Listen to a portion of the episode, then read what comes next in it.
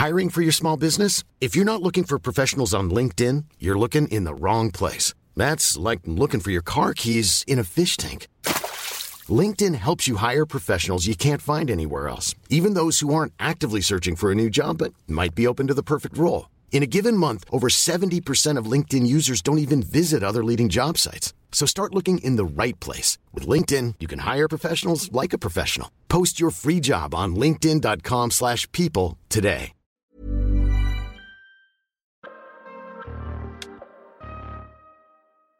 Bienvenue dans cette troisième saison du PEX Podcast, le partage d'expériences en prévention des risques. Je suis Alexandre Zèbre, créateur du site safetyvigilante.com. Cette saison est un peu spéciale car cette année, je m'associe à Preventica pour vous proposer des épisodes avec des experts du domaine de la santé et de la sécurité au travail. Je remercie Preventica qui me fait confiance et qui a compris ma démarche, mais surtout, je suis heureux de pouvoir travailler avec une entreprise qui a construit un réel et grand réseau de préventeurs.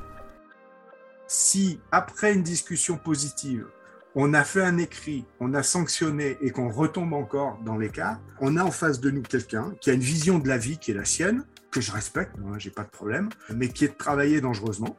Et je fais le constat qu'on en a discuté, qu'il y a eu un premier écrit, qu'il y a eu une sanction, et que malgré tout ça, l'écart persiste. Eh bien, il n'y a pas de problème. Je lui souhaite le meilleur, dans le meilleur des mondes, dans des entreprises qui correspondent à sa façon de voir, euh, la façon de travailler. Mais chez nous, on ne peut pas continuer comme ça. Aujourd'hui, j'ai le plaisir d'accueillir pour la deuxième fois dans le podcast Dominique Vacher, le président de DV Conseil. Au programme du jour, nous allons aborder comment construire une culture de sécurité juste et aussi le traitement managérial des écarts aux règles de prévention des risques. Pour ce retour du podcast, je suis très content de vous proposer un épisode complet et surtout sur une problématique à fort enjeu pour les préventeurs. Bon épisode. Bonjour Dominique Vacher, ben, comment ça va? Bah, Écoutez, ça va, ça va très très bien. Ça fait un moment qu'on n'a pas, enfin on n'a pas échangé, on, a échangé il n'y a pas longtemps, mais je veux dire, euh, le podcast, euh, ça date de à peu près un an. Et, euh, et du coup, il y a pas mal de choses qui sont passées depuis, mais aujourd'hui, on va essayer d'attaquer un sujet assez spécifique sur la culture de sécurité ou la culture de prévention. Mais avant d'attaquer, est-ce que tu peux nous dire voilà qui tu es et tout simplement ce que tu fais? Eh écoute, euh, Alexandre, moi, j'ai un passé un peu, euh, surtout même managérial. J'ai beaucoup dirigé d'équipes, des petites d'abord, des moyennes ensuite, et puis des plus grandes euh, sur la fin de ma carrière, avant de partir dans le chemin de l'expertise en santé sécurité au travail. Dans un groupe que tu connais bien qui s'appelle le groupe EDF. j'ai dirigé pendant 5-6 ans l'expertise à l'époque commune entre EDF et Casse de France sur la sécurité au travail, puis je suis resté côté EDF quand les entreprises sont devenues concurrentes frontales en étant coordinateur santé-sécurité monde. Dans le même temps, euh, en cours du soir, euh, j'enseignais à la chaire hygiène et sécurité du Conservatoire national des arts et métiers à Paris. Euh, j'ai fait ça pendant dix ans.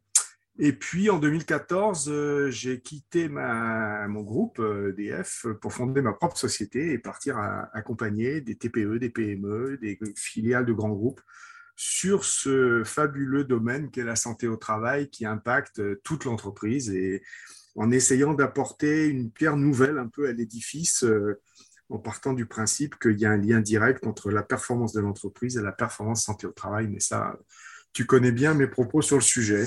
Oui, tout à fait. Et justement, euh, c'est vraiment ce qui va nous, intéresser aujourd'hui. construire donc construire cette, euh, cette euh, culture, euh, ça part de bah, d'étapes que tu vas nous détailler après. Mais avant de, se lancer là-dedans, je voulais savoir, toi, finalement, avec toute ton expérience et ce que tu continues de voir bah, auprès des TPE et des autres entreprises que tu accompagnes, c'est quoi ta conception de, de ce qu'est une culture sécurité? Bah, Déjà, j'aurais envie de dire que ma conception, c'est pas une culture sécurité, c'est une culture tout court. Alors, je sais que le mot est un peu galvaudé, mais une culture de l'excellence. C'est-à-dire que je pars du principe que euh, aussi euh, investi soit la direction générale, aussi talentueuse soit la ligne managériale, il ne se passera au final pas grand-chose tout de même si l'ensemble du staff, des salariés, ne joue pas son rôle d'acteur euh, sur l'ensemble des sujets sur lesquels l'entreprise veut exercer son contrôle, puisque une entreprise, c'est des opportunités de business, c'est des activités, mais c'est aussi évidemment une entreprise de gestion de risque. Il y en a de plus en plus dans le monde moderne dans lequel on vit, avec le développement durable et sa traduction en, entreprise, la responsabilité sociétale d'entreprise, au rang desquels la santé sécurité au travail. Donc pour moi, je me sers de ce domaine de la santé sécurité au travail, qui est un domaine rassembleur, parce que sur l'objectif, qu'on soit salarié, syndicaliste ou patron, on a tous l'objectif qu'il n'y ait pas d'accident et pas de maladie professionnelle. Après, là où ça peut diverger, c'est sur comment s'y prend pour obtenir le résultat.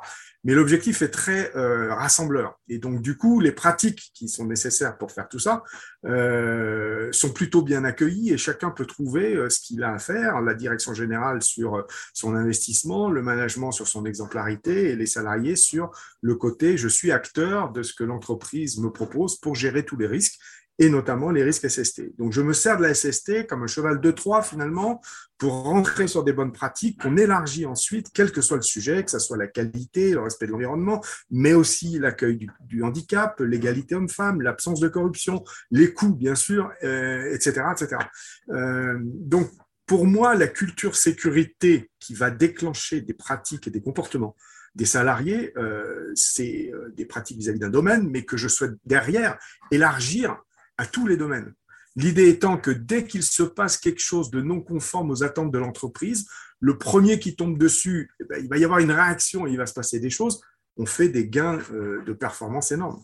D'accord. Donc, euh, voir la, culture, euh, en tout cas sécurité ou la culture au sens large, comme un cheval de Troie pour atteindre cette excellence, en tout cas. Donc, c'est très transverse, cette, cette vision-là.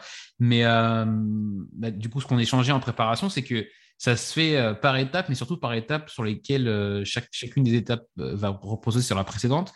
Est-ce que toi, tu peux nous donner justement ta vision et en tout cas, quelle serait la méthodologie idéale pour construire ce type de, culture sécurité? Alors, personnellement, j'y vois quatre étapes. quatre étapes, et la première, pour moi, elle est fondamentale. Alors, elles sont toutes importantes, mais la première est, est vraiment fondamentale parce que ça veut, il faut choisir le bon moment. Alors, ça veut dire quoi? Ça veut dire que si l'entreprise n'a pas préparé un minimum de choses en amont, ça sert à rien de partir sur des démarches qui vont développer une culture au sein de l'ensemble des employés parce que ça va pas prendre. C'est un peu comme une mayonnaise. Euh, si on met pas euh, l'huile, euh, le jaune d'œuf et la moutarde dans le bon ordre et, si on s'y prend pas avec la bonne pratique, ben, la mayonnaise, elle va pas prendre. Ben, pour la culture, c'est pareil.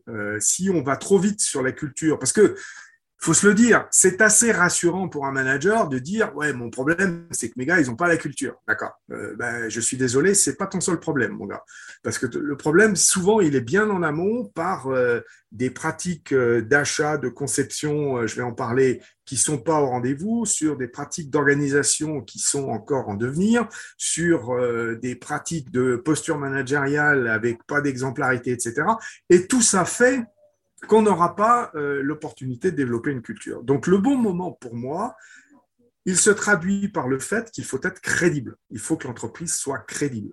C'est-à-dire que derrière le discours, la sécurité c'est important, la santé c'est important au travail, euh, il faut que derrière les salariés retrouvent derrière ce discours des actes qui traduisent cette volonté concrètement. Alors, des actes sur au moins trois plans euh, qui forment mon chemin de l'excellence que tu, que tu connais bien maintenant. Euh, le premier point, c'est les outillages, les équipements, le matériel.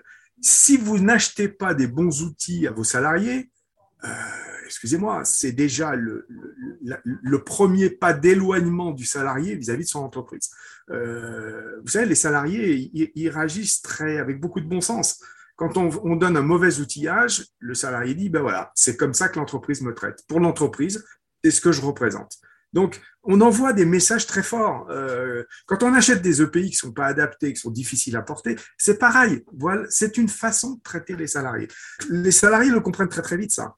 Donc, si on n'est pas en amont sur l'application du premier principe de prévention, éviter le risque, pardon, euh, pour tout ce qui touche les équipements, les matériels et l'outillage, eh ben, on envoie un mauvais message aux salariés. Donc, ça veut dire qu'il faut travailler sur toute euh, cette logique d'achat sur toute cette logique de conception de façon à éviter de faire rentrer le plus de risques possible au sens large, que ça touche la sécurité et la santé, mais que ça touche l'atteinte à l'environnement, des risques vis-à-vis de la qualité, etc.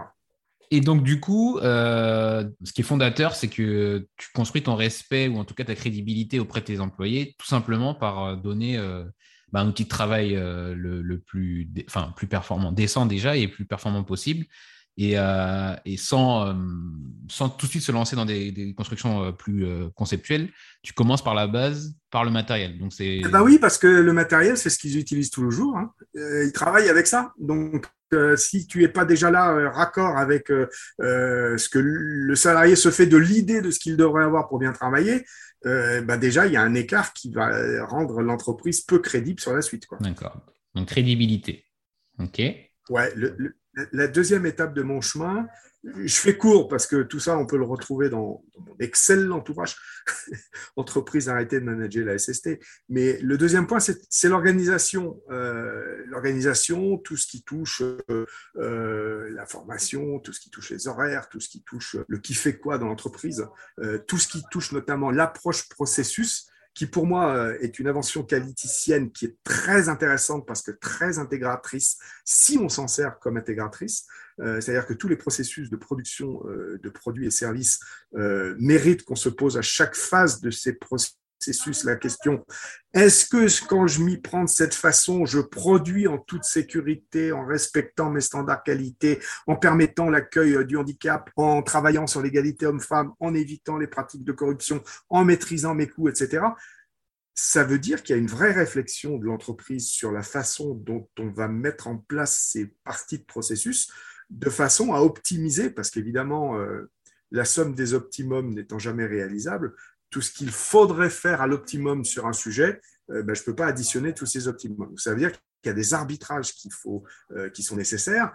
Et je rappelle qu'en santé sécurité au travail, c'est le seul domaine où il y a une obligation générale de sécurité qui est faite à l'employeur. C'est le seul domaine. Hein.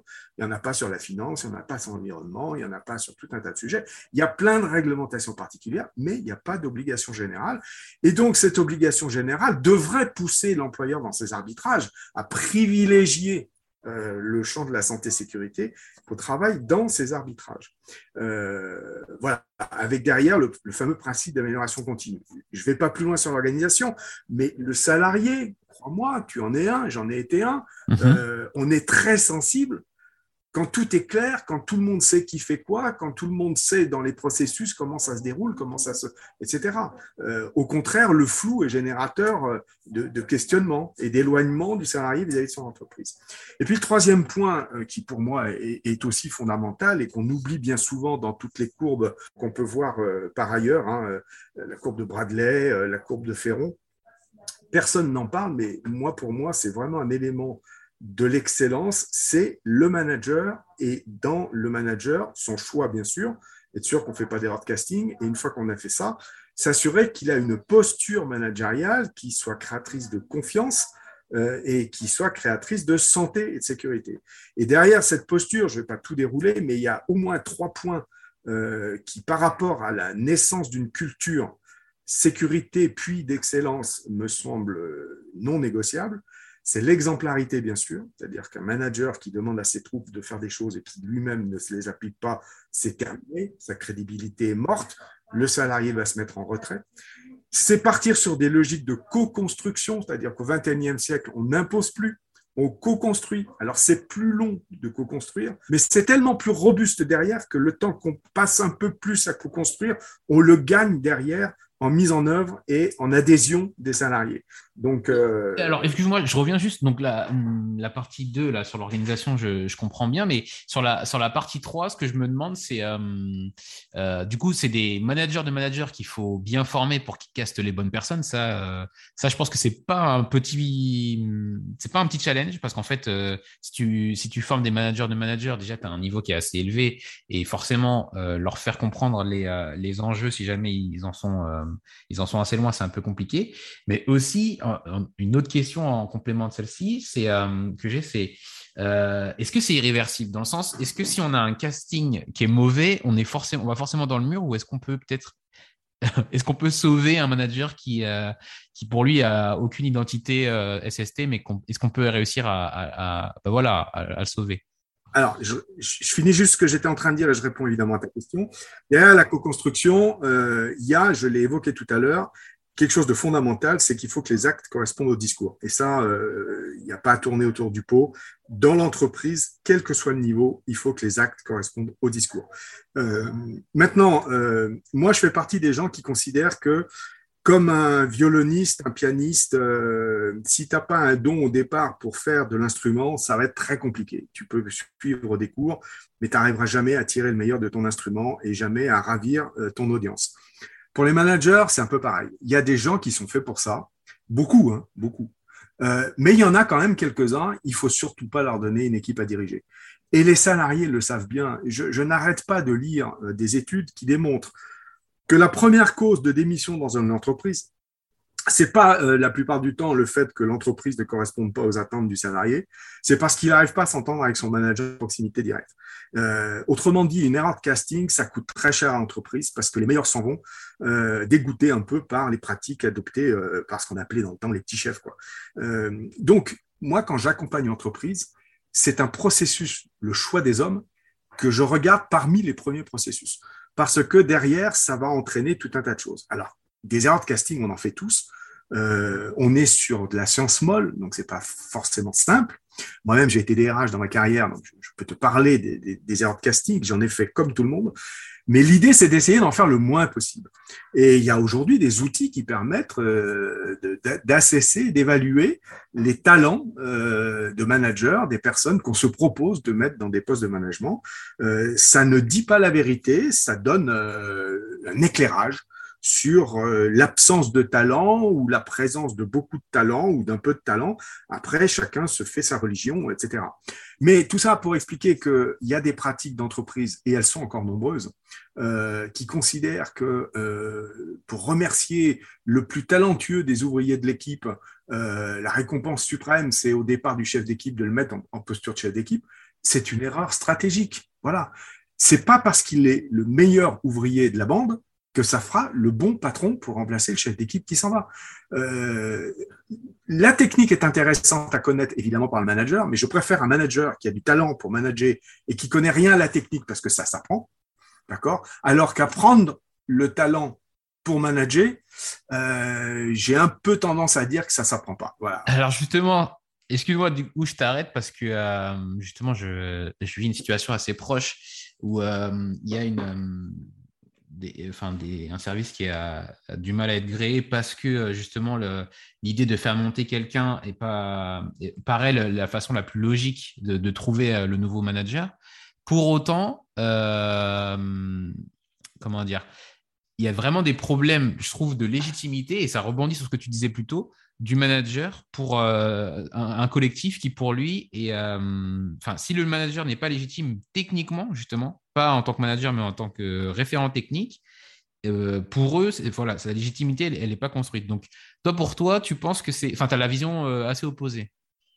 Non, c'est pas une vision opposée, c'est une vision complémentaire. Mhm. La technique est très intégratrice. Simplement, il ne faut pas tomber dans le piège de dire parce que c'est un bon technicien, ça fera un bon manager. Cette égalité n'est pas exacte. Donc, c'est pour ça que je répète, je préfère quelqu'un qui a du talent pour manager et qui connaît pas la technique des gens qui vont, qui va diriger, parce que la technique, ça s'apprend. On met le bleu, on met, les, on met les chaussures de sécurité et on va avec les gars, on passe les outils, on regarde comment ils font, on s'approprie la technique, on pose des questions, on dit je sais pas. Voilà. Ça, c'est des pratiques qu'un manager responsable doit utiliser. Et ça s'apprend la technique. Alors, on va pas demander au manager de faire mieux que gars, mais avoir fait au moins une fois ce que on demande de faire à gars au quotidien, ça me semble une bonne pratique de management. Euh, voilà. Donc la technique, ça s'apprend. Le talent pour manager, ça s'optimise. Je pense que ça ne s'apprend pas. Ah, d'accord. C'est intéressant de. Ça répond à ta question? Ça répond très bien à ma question, mais c'est intéressant d'avoir ce point de vue parce que euh, euh, je pense qu'il est assez iconoclaste et dur à entendre, notamment par des gens qui sont managés par quelqu'un dont ils assument, enfin, ils, ne reconnaissent pas la légitimité. Et du coup, euh, et du coup euh, ouais, je trouve ça assez intéressant. Mais alors, je te laisse continuer. Sur... Ouais, tu parlais, tu parlais de, de, de, managers euh, de, de, deuxième niveau, des managers de managers. je renvoie les auditeurs au chapitre le, le, manager Mistigri, que j'ai appelé comme ça dans mon bouquin, euh, pour comprendre que dans toutes les entreprises, et à chaque fois que j'ai des témoignages, les gens me disent, notamment ce paragraphe, mais c'est tellement vrai ce que tu racontes, euh, et qui explique comment des gens se retrouvent dans des postures de manager de manager, alors qu'ils n'ont pas, ils pas, ils pas les talents nécessaires pour le faire. Euh, et donc, pour résumer sur le bon moment et la crédibilité de l'entreprise, travailler sur la première étape, équipement matériel outillage, travailler sur l'organisation, euh, les process euh, d'achat, les process de conception, l'approche processus, le principe d'amélioration continue, et puis travailler sur le choix des hommes en termes de tous les hommes d'une façon générale, hommes euh, avec un grand H, hein, évidemment, il y a les hommes et les femmes, euh, et notamment la population managériale, avec derrière une posture attendue euh, que je décris, pareil, en une vingtaine de points, et parmi ces points, j'en relève trois qui me semblent tout à fait importantes pour pouvoir faire naître une culture, c'est l'exemplarité bien sûr, mais ça elle est tout le temps nécessaire, la co-construction et puis les actes en, en accord avec les discours. Ça, c'est le choix du bon moment la deuxième étape pour mettre en place, me semble-t-il, euh, une culture euh, sécurité qui pourra évoluer vers une culture de l'excellence, c'est ce que j'appelle la logique du bon sens. Alors, le bon sens dans les deux sens. le bon sens parce que pragmatique, mais le bon sens, la bonne direction.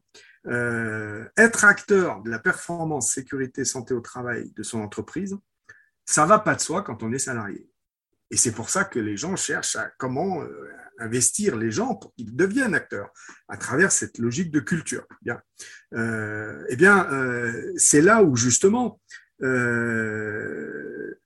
il faut que, comme un chef d'orchestre va diriger un, tout, un tas d'instrumentistes, un flûtiste, un, cymbaliste, un, pianiste, des violonistes, etc., etc., il y a quelque chose qui les rassemble, c'est la partition.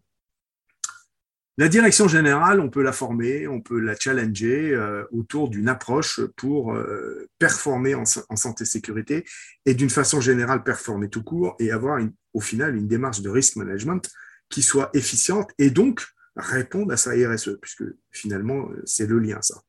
Euh, on peut former toute la ligne managériale.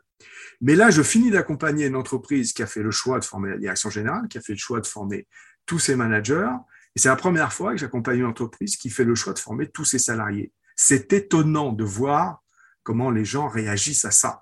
Parce que là, du coup, j'ai 100% de l'entreprise qui est sur la même partition. Alors évidemment, on ne travaille pas euh, de la même façon avec les managers sur une pratique donnée qu'avec les gens dont on souhaite qu'ils deviennent acteurs. Le manager, il a la responsabilité de mettre en place la pratique, de l'organiser, etc. Acteur, c'est comment, pour obtenir les objectifs que je cherche à atteindre en mettant en place cette pratique, je peux contribuer à cette atteinte euh, d'objectifs. Et chacun va découvrir qu'il peut devenir acteur pour tout un tas de pratiques simples et concrètes qu'on doit mettre en place de mon point de vue pour performer au SST. Et au final, chacun, quand il a compris qu'en étant acteur de la SST, il est acteur de la performance de l'entreprise, donc acteur euh, bah, des contrats nouveaux qu'il peut signer puisque les clients reviennent et il y en a de nouveaux qui rentrent. Donc il est acteur de la pérennisation de l'entreprise et au final, il est acteur de la préservation de son propre emploi. Dans la tête, je prétends que ça change tout quand on comprend qu'en étant acteur de sa démarche santé-sécurité au travail, on est acteur de la préservation de son emploi. D'accord? On ne fait plus les choses parce qu'on a compris le sens des choses. On a compris le bon sens des choses. Euh, donc tout ça euh, nécessite que euh, les salariés, comme les managers et la direction générale, comprennent que la performance en santé, sécurité au travail et la façon dont on l'obtient est égal, strictement égal au niveau de maîtrise que l'entreprise a de ses activités. Une pauvre performance en santé au travail, ça veut dire que vous maîtrisez mal vos activités, mal vos coûts, mal vos délais, mal la qualité, mal l'atteinte à l'environnement, mal la corruption, etc., etc., etc. Bien, euh, il y a aussi le bon sens au sens où euh, on n'a qu'une santé. On assiste encore, malheureusement, la dernière loi du 2 août envoie un signal qui pour moi est intéressant, euh, c'est le dossier médical partagé. Enfin, on comprend qu'on n'a qu'une seule santé. Alors évidemment, elle peut être atteinte, cette santé, quand on est chez soi, dans sa vie privée. Elle peut être atteinte, cette santé, quand on est au travail, dans sa vie professionnelle. Mais on n'a qu'une seule santé. Et je rappelle que quand on est couché avec 40 de, fièvre parce qu'on a chopé la grippe au fond de son lit, ben, on est absent du travail et pour le manager euh, qui a géré l'équipe, le problème arrive. Même problème que si on s'est cassé la jambe au travail et on est chez soi en train de récupérer. Euh, dans les deux cas, euh, il y a un accident qui s'est passé au travail, une maladie qui s'est passée à la maison, et dans les deux cas, il y a absentéisme, et pour l'entreprise, c'est un problème pour gérer cet absentéisme. Pourquoi on a dissocié tout ça depuis si longtemps? Ben Parce que simplement, l'assureur n'est pas le même. Quand ça se passe dans sa vie privée, c'est la sécurité sociale qui prend en charge. Quand ça se passe dans la vie professionnelle, c'est la branche ATMP, accident du travail, maladie professionnelle, l'assureur du patron, qui prend en charge. Mais au final, on n'a qu'une seule santé. Et je raconte une anecdote bien volontiers euh, sur ce sujet. Quand je forme des salariés à qui je demande euh, de prendre des engagements, euh, on va en parler dans, quelques secondes dans le troisième point, et qui me disent, ben moi, je, prends l'engagement que le dimanche, quand je suis bricoleur, parce que je suis un fanat du bricolage, eh ben, je vais porter mes EPI parce que jusque-là, je ne les portais pas. Mais ça, ça veut dire qu'on a tout compris. Le gars, il a tout compris. Ça y est, il a déclenché. On l'a gagné. D'accord? Euh, Donc, le bon sens, c'est dire le pourquoi, faire comprendre l'intérêt, l'intérêt pour l'individu déjà pour commencer. Parce qu'en étant acteur de sa santé, eh bien, ça lui préserve sa santé, ça préserve la santé des petits collègues en passant aussi, voire des prestataires, voire des visiteurs, voire etc. Euh, et puis, ça préserve au final tu l'as bien compris, son emploi. Donc, c'est pas neutre. Et du coup, Dominique, est-ce que tu peux euh, maintenant nous, bah, nous aborder ce troisième point de, construction d'une culture? Alors, euh, ce troisième point, euh, c'est l'engagement. Alors, l'engagement à faire quoi et de qui? Alors, l'engagement des salariés à respecter leur contribution attendue aux pratiques que met en place l'entreprise pour performer en SST, pour performer tout court. Euh, ça veut dire quoi? Ça veut dire que euh, cette co-construction des contributions attendues est importante. Elle peut se faire en formation, elle peut se faire avec les managers, de, les chefs d'équipe. Euh, mais l'idée, c'est de bien comprendre qu'est-ce que l'entreprise attend comme comportement d'un salarié dans telle situation de travail par rapport à une pratique que l'entreprise souhaite voir respectée et, dont on sait que quand elle est respectée, elle produit derrière des résultats euh, qui sont meilleurs que si on ne la mettait pas en place. Euh, donc, c'est l'engagement du salarié, et cet engagement, euh, c'est un acte fort. Par exemple, quand, quand, quand, je forme des managers ou quand je forme des salariés, chacune des sessions de formation que j'anime se termine systématiquement par une séquence engagement où je demande aux gens de réfléchir à chaud et de s'engager euh, euh, sur le principe que il y avait un avant formation et l'entreprise attend un après formation et qu'indépendamment du fait qu'on ait passé un super moment ensemble, ce que tout formateur essaye de faire, euh, moi, ce qui m'intéresse, c'est qu'après la formation, ça soit pas tout à fait comme avant la formation. Et pour déclencher cet après, je souhaite que les gens réfléchissent et puis soient capables de se lever devant les petits copains et dire ben voilà, ça c'est un sujet je sais que je suis à la rue et que je suis pas bon, et ben voilà, je m'engage à euh, travailler là-dessus et à faire en sorte d'être meilleur, euh, voire même euh, de parfaitement respecter cette pratique. Et cette, cette façon de, du coup de, d'engager les, les acteurs, tu as des, des retours plus tard de voilà s'ils ont vraiment s'ils se sont tenus, si je puis dire, à leurs engagements, s'ils ont appliqué leur, bah, leur nouvelle pratique dans leur, dans leur travail? Alors oui, ça marche, sinon euh, j'en parlerai pas et j'en ferai pas euh, mon fonds de commerce. Euh, ça marche même très très bien. Mhm. Je te parlais tout à l'heure de gens qui ont tout compris et qui du coup préservent leur santé et pas que leur santé au travail. Et donc ça, ça n'a pas de prix. Des gens qui ont ça, ont basculé du bon côté de la force, comme dirait l'autre. et puis surtout, le fait de verbaliser un engagement, qu'on le veuille ou non, euh, bah, ça imprime pas de la même façon dans le cerveau. Euh, on peut toujours, ouais, ouais c'est pas mal ce que vous faites, ouais, bah, je vais essayer, je, ouais, je vais essayer de m'améliorer. Mais quand vous prenez un engagement concret euh, en disant, bah, écoutez, euh, euh, moi voilà, on va en parler tout à l'heure, mais je m'engage systématiquement à rendre visible tout danger que je vois, systématiquement. eh bien, ça veut dire que si je vais passer une journée avec ce salarié ou une semaine à le regarder travailler, je vais pouvoir lui dire, tu respectes ton engagement, tu respectes pas ton engagement. Et comme les salariés, on les fait travailler par équipe de travail, bah, quand il y en a un qui prend un engagement, les petits copains sauront avec beaucoup de bienveillance et d'humour lui rappeler que quand il est en écart, il avait pris quand même l'engagement de ne plus faire ça au profit de, faire telle pratique. L'engagement, c'est pas que des paroles, c'est vraiment euh, une mise volontaire sous le regard des autres d'une décision qu'on prend pour progresser. Et ça, euh, ça, ça porte ses fruits. Et du coup, euh, ça permet que les pratiques de l'entreprise, qui sont pas des pratiques compliquées, hein, c'est des choses qui sont plutôt simples et concrètes, eh bien, ça, ça permet de les rendre effectives. Parce que toute la difficulté, bien sûr, euh, on peut imaginer les meilleures pratiques du monde. Euh, la difficulté, tous les managers le savent, c'est de rendre les choses effectives. C'est-à-dire que dans la vraie vie, ça se passe comme c'est prévu que ça se passe. Euh, et il y, a, y a un côté systématisme dans tout ça. Mhm. parce que parfois, on demande aux gens de vérifier le niveau de pression d'un outillage avant de l'utiliser. Voilà, parce que le fabricant dit, attention, avant d'utiliser mon matériel, vérifiez bien que vous êtes à tant de niveau de pression, parce que si vous n'y êtes pas, vous prenez des risques, le matériel ne marchera pas correctement, etc.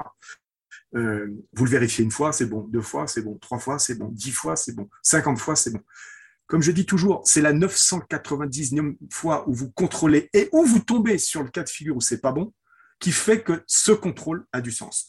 Donc, euh, le côté systématisme, c'est vraiment ça qui est le plus difficile aussi à avoir. C'est-à-dire qu'on a tellement l'habitude, quand on contrôle, qu'on trouve que les choses vont bien, qu'on finit par s'affranchir mhm si ce n'est de la rigueur du contrôle, voire du contrôle tout court. Euh, et évidemment, c'est comme la vie est bien faite, c'est là où le problème survient. Donc, euh, le côté effectif de la pratique, je ne fais pas que dire ouais c'est pas mal, je vais essayer de le faire. Non, non, je m'engage à le faire. Et je m'engage pas à le faire de temps en temps, je m'engage à le faire chaque fois qu'il faut que je le fasse. Ce côté systématique. C'est dur, c'est dur, mais c'est le prix de l'excellence. Et puis, euh, pour avancer, euh, je voulais prendre quelques exemples de pratiques, euh, justement, qui, expliquent comment on peut. alors, il y en a d'autres, hein, évidemment, je ne vais pas tout raconter cet après-midi, mais je parlais tout à l'heure, rendre visible tout danger. ça, c'est une pratique qui est extraordinairement efficace pour développer de la culture et puis éviter des accidents. L'idée, c'est que quand on a la chance de tomber par hasard sur un danger, un trou euh, euh, dans le trottoir ou sur le parking. Prenons un trou sur le parking. Euh, qu'on a la chance de le voir, parce que personne jusque-là ne l'avait vu. Et qu'on va rendre ce trou visible, c'est-à-dire je vais aller chercher la bombe aérosol jaune fluo qui va bien avec les bons gaz propulseurs, etc., etc. Et je vais bomber mon trou en déployant autour du trou la petite barriérette dépliante en bois ou en fer rouge et blanc qui va faire que dès qu'on arrive sur le parking, on ne voit que ça, eh bien, il n'y a plus de risque. Le trou est toujours là, mais parce que je l'ai rendu visible, il n'y a plus de risque. Il n'y a plus de risque pour une voiture d'aller casser un carter de boîte de vitesse parce qu'on a mis la roue de la voiture dedans. Il n'y a plus de risque pour qu'une personne tombe dans le trou et se brise une cheville ou, plus. Euh, et ça laisse le temps de rendre compte mhm. à l'organisme qui va bien, son chef qui lui euh, dispatchera vers euh, la logistique ou la maintenance ou que sais-je, qui sait que il y a un danger à tel endroit, que ce danger a été rendu visible, donc il n'y a plus de risque. Donc ce n'est pas la peine de courir et qui viendra gérer la situation dangereuse, c'est-à-dire en l'occurrence boucher le trou. Euh, ça suppose, là encore, que pour qu'on puisse faire ça, rendre visible tout danger, en amont, et c'est ce qu'on voit avec les managers, ça s'organise. Il faut qu'il y ait du matériel disponible dans les endroits qui vont bien pour que n'importe qui qui tombe sur un danger puisse rendre ce danger visible euh, de façon à éviter le risque. Ça, c'est le genre de pratique qui génère de la culture. Quand on est, euh, alors un autre exemple, qui n'a pas vu un jour un collègue, euh, voire un chef, en train de marcher en textotant au milieu d'une voie intérieure et en ne marchant pas sur la partie piétonne de la voie intérieure d'un site?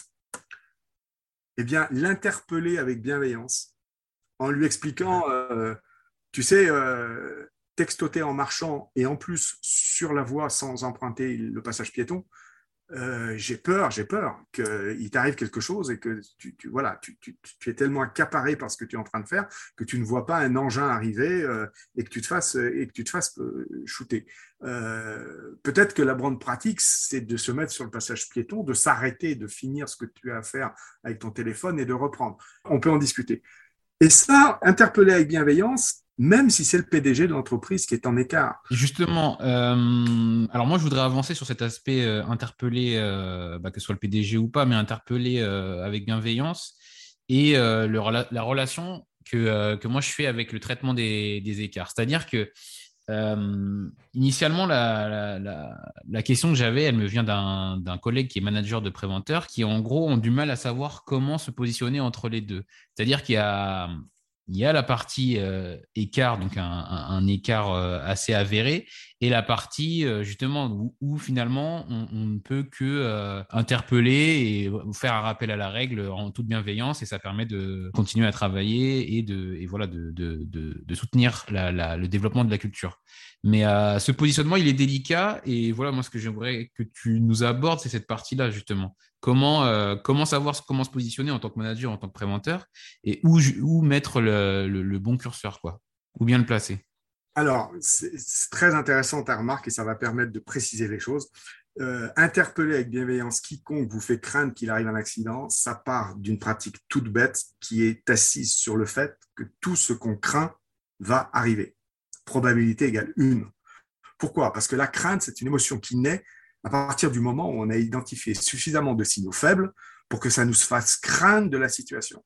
Et je dis qu'à partir du moment où on craint, ça veut dire que les conditions du processus accident sont réunies et que ce processus accident, il ne tient qu'aux aléas du hasard qu'il ne survienne. Donc, ça peut être dans une seconde, dans une heure, dans un jour, dans une semaine, dans un mois, j'en sais rien, mais c'est sûr que ça va arriver. Partant de là, dès qu'on craint, quand on regarde quelqu'un travailler et qu'il arrive quelque chose, on intervient avec bienveillance. Et ça, euh, ce n'est pas de la gestion des écarts, c'est parce qu'on craint que dans un moment qu'on ne maîtrise pas, il arrive un accident. D'accord? Euh, On est dans une logique euh, aide à personne en danger. Il y a urgence. J'interviens. Et ça, n'importe qui dans l'entreprise doit le faire. Le dernier apprenti embauché a ce droit et ce devoir mhm. d'interpeller avec bienveillance dès lors qu'il tombe sur quelqu'un dont la situation de travail lui fait craindre qu'il lui arrive quelque chose, même si c'est le PDG de l'entreprise qui lui fait craindre qu'il peut lui arriver quelque chose. Donc ça, c'est vraiment une pratique génératrice de, culture sécurité euh, et, qui s'étend à tout autre domaine parce que euh, on peut craindre d'une erreur, erreur de calcul, on peut craindre euh, d'une mesure qualité, on peut craindre de n'importe quoi. Euh, et si tout de suite quelque chose se passe, c'est ce que je disais tout à l'heure, euh, on fait des gains de, performance énormes. Et ça, je le différencie du dernier point que je voulais aborder avec toi et qui, dans la préparation, je savais que euh, ça t'intéressait. C'est le processus gestion des écarts qui, lui, s'applique qu'au manager. C'est-à-dire que la, question qui tue quand je vais dans des entreprises qui ont trois ateliers, par exemple, identiques, mmh dans lesquels on a à peu près des activités similaires, euh, avec des exigences dans ces ateliers identiques. Quand il y a un écart à l'exigence dans l'atelier A, dans l'atelier B et dans l'atelier C, le même écart, est-ce que vous êtes sûr et certain que la gestion de cet écart sera exactement le même. Et là, en général, j'ai les gens de la direction qui regardent leurs chaussures en disant bah, bah, est-ce que j'en suis certain, vous demandez? Bah, Non, j'en suis pas certain. Et c'est logique parce que vous avez euh, un vieux de la vieille qui n'a pas l'habitude de manger ses mots, qui va réagir euh, par un petit coup de gueule euh, à l'écart euh, même si c'est un bon pote euh, et, va régler le problème. Vous avez un, jeune BTS dans l'atelier C embauché qui lui est plus sur euh, donner le sens, la compréhension et qui va essayer, tu sais, c'est pas terrible, peut-être qu'il faudrait que, enfin, etc., etc., avec moult enrobage, essayer de, pousser la personne à, revenir dans. Et puis le troisième qui, pas tellement persuadé d'ailleurs de la pertinence de l'exigence, dira rien. Euh, autrement dit, une injustice sociale dans l'entreprise importante, puisque pour le même écart, il y a quasiment la sanction, euh, un, speech un peu enrobant, et puis rien. Donc, alors, je caricature à peine, mais, mais c'est souvent comme ça que ça se passe. Mhm. L'avantage à ce que l'entreprise réfléchisse à un processus de gestion des écarts, ça veut dire qu'on va définir des niveaux progressifs dans lesquels on va s'engager en fonction de ce qu'on va trouver sur le terrain et qui vont permettre, qui va permettre ce processus à toute l'entreprise en termes de management de euh, suivre la même logique, quel que soit l'endroit où l'écart a été constaté. Alors, je fais juste une parenthèse. Euh, il y a des entreprises qui ont mis en œuvre des règles d'or ou euh, voilà, des, des, choses comme ça. En général, elles ne sont pas très nombreuses, une dizaine environ, et leur légitimité est très souvent rattachée au risque mortel. Euh, on ne circule pas sous un levage, euh, on respecte les, cinq étapes d'une consignation électrique, enfin bref, des choses comme ça. Là-dessus, euh, là encore, quand on a fait une mise en œuvre de ces règles d'or responsables, on a expliqué le pourquoi, on a d'abord co-construit les règles, on a expliqué le pourquoi, on a expliqué le sens de ce qu'on cherche à faire en posant de telles règles, parce que c'est des règles qui en général sont très connues de l'entreprise et, posées dans l'entreprise depuis des lustres. Simplement, euh, les règles d'or leur donnent un, comment dire, un, focus un peu particulier. Euh, eh bien, il faut aussi, euh, derrière le fait de donner le sens, donner ce qui va se passer quand il y a écart à la règle.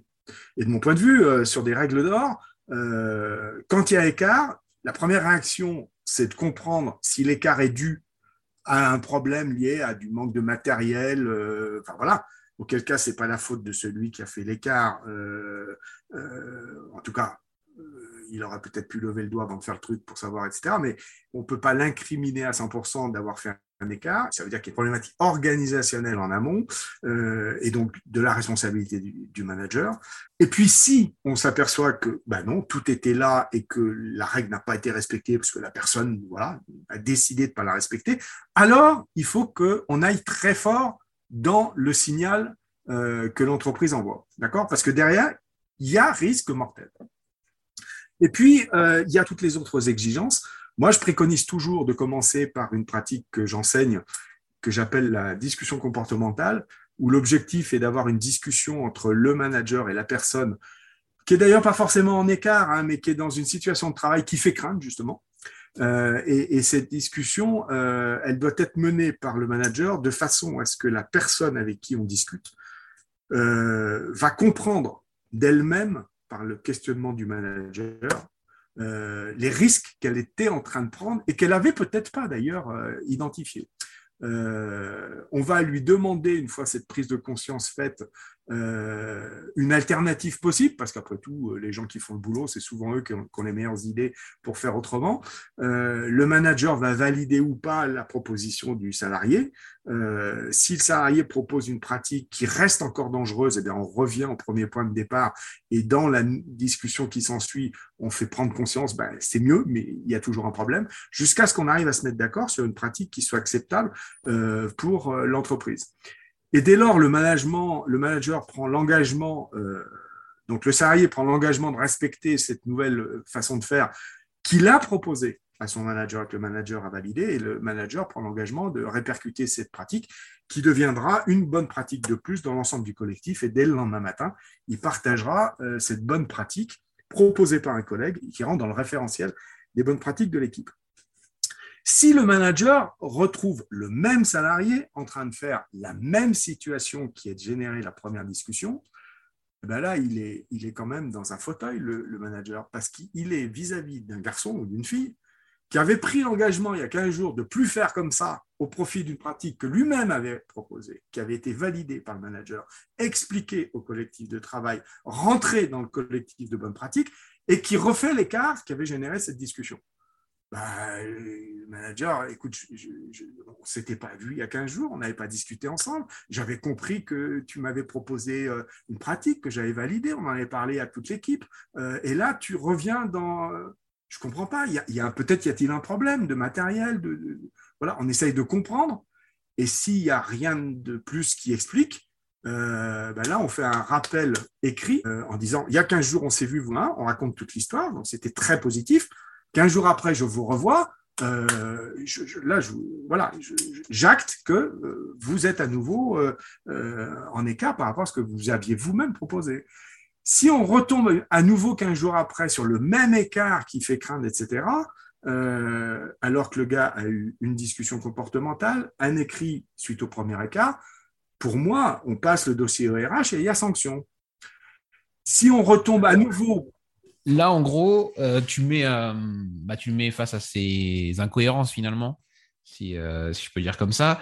Et, finalement, le, traitement managérial, c'est un traitement qui peut aller jusqu'à jusqu'à où d'ailleurs Jusqu'au jusqu'au licenciement ou... Qui peut aller jusqu'à la quatrième étape que j'allais aborder, et qui est de dire si, après une discussion positive, on a fait un écrit, on a sanctionné et qu'on retombe encore dans l'écart, on a en face de nous quelqu'un qui a une vision de la vie qui est la sienne, que je respecte, moi, j'ai pas de problème, euh, mais qui est de travailler dangereusement. Et je fais le constat qu'on en a discuté, qu'il y a eu un premier écrit, qu'il y a une, une, sanction, et que malgré tout ça, euh, l'écart persiste eh ben, il n'y a pas de problème. Je lui souhaite le meilleur, dans le meilleur des mondes, dans des entreprises qui correspondent à sa façon de voir, euh, la façon de travailler. Mais chez nous, on ne peut pas continuer mmh. comme ça. Et on se sépare, bons amis, et puis c'est terminé. Il faut jamais oublier qu'un employeur qui ne se sépare pas après euh, un processus que, par exemple, je viens d'expliquer, de quelqu'un qui est dangereux pour lui et ou pour les autres, ça devient la faute de l'employeur. Hein. Mmh N'oublions jamais ça. Quand on licencie quelqu'un qui est dangereux pour lui et ou pour les autres, on préserve les autres.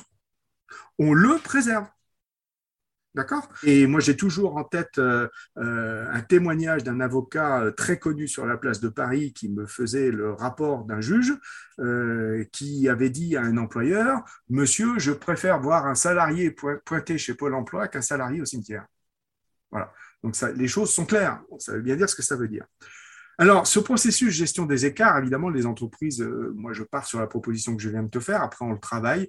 Il y a des entreprises rarement qui suppriment des étapes, souvent euh, qui en rajoutent une, des fois deux. Mais le gros avantage de clarifier dans toute l'entreprise la gestion de gérer des écarts, eh bien moi je peux témoigner que les managers de proximité sont les premiers gagnants de cette façon de faire. Pourquoi? Parce que le manager de proximité, c'est un monsieur ou une dame qui, pendant 200 jours par an, c'est à peu près le temps qu'on travaille en France, vit et travaille avec la même équipe. Forcément, il y a de l'affect. Forcément, euh, il y a du copinage, voire de l'amitié, voire même plus, mais on n'est pas là pour parler de ça. Euh, et eh bien, c'est pas facile souvent de reprendre un bon copain sur un écart et, et les gens sont euh, malaisés. D'où, euh, si je reviens à mon exemple sur l'atelier A, l'atelier B et l'atelier C, eh ben, une différenciation de gestion des écarts en fonction de là où ça se passe et du responsable qui est à la tête de l'équipe où ça se passe. Quand on met en place un processus de gestion des écarts, ça met de la distanciation entre le manager de proximité et celui qui est à l'origine de l'écart, au sens où il n'a pas à décider, lui, de la suite qu'il va donner à l'écart qu'il a constaté, c'est l'entreprise qui lui demande d'appliquer le processus gestion des écarts qui a été validé, expliqué, on en a donné le sens. Et bien sûr, tout est connu dans toute l'entreprise sur l'existence de cette façon de faire, etc. D'accord? Et là, euh, ça met de la distanciation parce que même si c'est un bon copain, euh, il va lui dire, écoute, tu sais très bien que, à la limite, c'est même pas ma volonté propre euh, de te nuire ou de t'en vouloir l'entreprise me demande d'appliquer ça. Et cette distanciation rend beaucoup plus simple la gestion de l'écart. Alors, je ne suis pas naïf, euh, on n'aura pas 100% de conformité encore de gestion d'un même écart dans l'entreprise. En tous les cas, ça rapproche énormément la capacité de l'entreprise à gérer pratiquement de la même façon un écart le même survenu dans différents endroits euh, de l'entreprise. Et ça, euh, c'est quelque chose de très très fort. D'accord. Bah, ok, merci. On, voit du coup ce que toi tu, proposes pour créer euh, bah, ce type de, culture et surtout comment, euh, comment euh, enfin, les clés finalement que tu te donnes pour, pour assumer ces positions et, et, voilà, en tant que manager, travailler en responsabilité par rapport à ça. Est-ce que toi, tu as des, ressources qui, pourraient aider nos auditeurs à, creuser un peu plus le sujet? Alors, bon, tout ce que je viens de développer, évidemment, je, le développe dans mon ouvrage, euh, dont j'ai fait référence plus, tôt. Euh, les travaux de l'ICSI, euh, sont très intéressants sur le champ de la culture. Il faut suivre ces travaux, c'est tout à fait pertinent. j'ai également en tête, quand j'étais au CNAM, on avait fait avec William Dab un MOOC sur le, management la qualité euh, du management. Euh, et on avait fait intervenir un monsieur qui s'appelle Marc Girard, responsable formation grand compte à l'OPBBTP à l'époque, donc, euh, je te parle de ça euh, il y a bientôt dix ans, euh, et qui avait dans ce MOOC développé une intervention tout à fait intéressante sur la culture sécurité. Voilà, donc là, tout de suite à chaud, c'est les choses qui me viennent en tête. Ça marche. Bah écoute, j'ajouterai ces, ces infos en description de, de l'épisode pour que tout le monde puisse les retrouver. Euh, ben, Dominique, euh, je te, remercie beaucoup pour cet échange et, euh, d'avoir pris le temps du coup de nous partager ta vision sur ce sujet. Est-ce que tu peux nous dire où on peut te retrouver et, où les gens peuvent te contacter s'ils veulent du coup continuer la discussion avec toi? Eh bien, c'est gentil déjà à toi de m'avoir invité pour la deuxième fois. C'est toujours un grand plaisir de partager ses convictions. je suis quelqu'un de passionné. la santé au travail, c'est les hommes et les femmes de l'entreprise, c'est la première richesse, donc c'est très important. On peut me retrouver sur LinkedIn, forcément, euh, qui n'y est pas aujourd'hui.